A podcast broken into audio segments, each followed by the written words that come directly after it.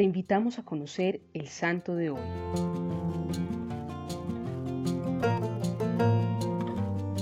Hoy conoceremos la historia de Santa María Guadalupe García Zavala, más conocida como la Madre Lupita. María Guadalupe nació el 27 de abril de 1878 en Zapopan, Jalisco, en México. Sus padres fueron Fortino García y Refugio Zavala. Fortino era un comerciante, tenía una tienda de objetos religiosos cerca de la Basílica de Nuestra Señora de Zapopan. Gracias a esto, Lupita iba a la iglesia con mucha frecuencia, demostrando un amor muy grande por la fe, por los pobres y por las obras de caridad. Lupita era una joven muy bonita y muy querida por la gente, gracias a su sencillez y su trato amable y servicial con todos. A los 23 años estaba prometida en matrimonio con Gustavo Arreola, su novio, pero sintió en su corazón que Dios la llamaba para consagrarse a la vida religiosa. Con la preocupación por el matrimonio que se acercaba, le contó todo a su director espiritual.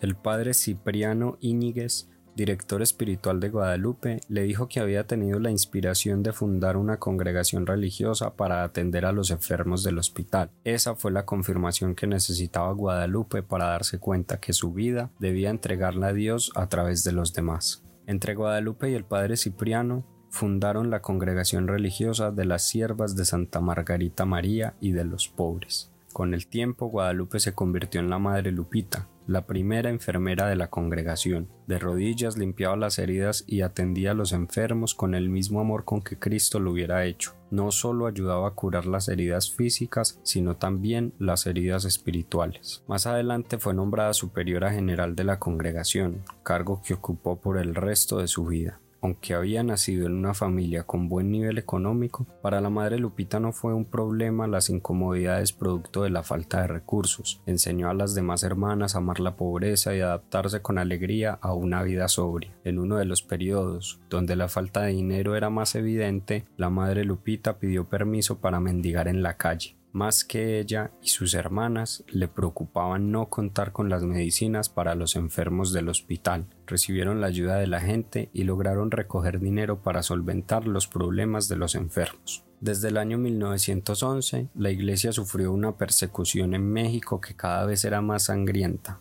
dejando muchos mártires a su paso. La madre Lupita arriesgó su vida escondiendo en el hospital a varios sacerdotes, entre ellos el obispo de Guadalajara, pero no solo cuidaba a los perseguidos, sino también a los persecutores. Los soldados que llegaban heridos recibían alimento y les curaban las heridas. Los soldados encuartelados cerca del hospital no molestaban a las hermanas, por el contrario, cuando fue necesario las defendieron. A los 85 años de edad y luego de luchar con una enfermedad, la madre Lupita falleció, dejando una congregación creciente con fundaciones en México, Perú, Islandia, Grecia e Italia.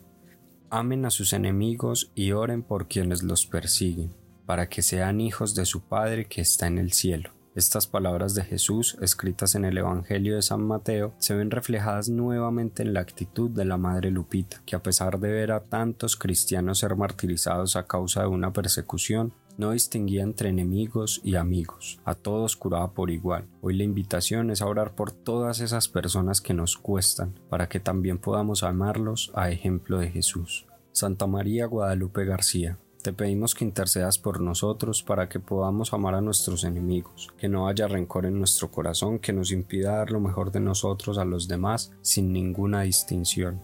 Cristo Rey nuestro, venga tu reino.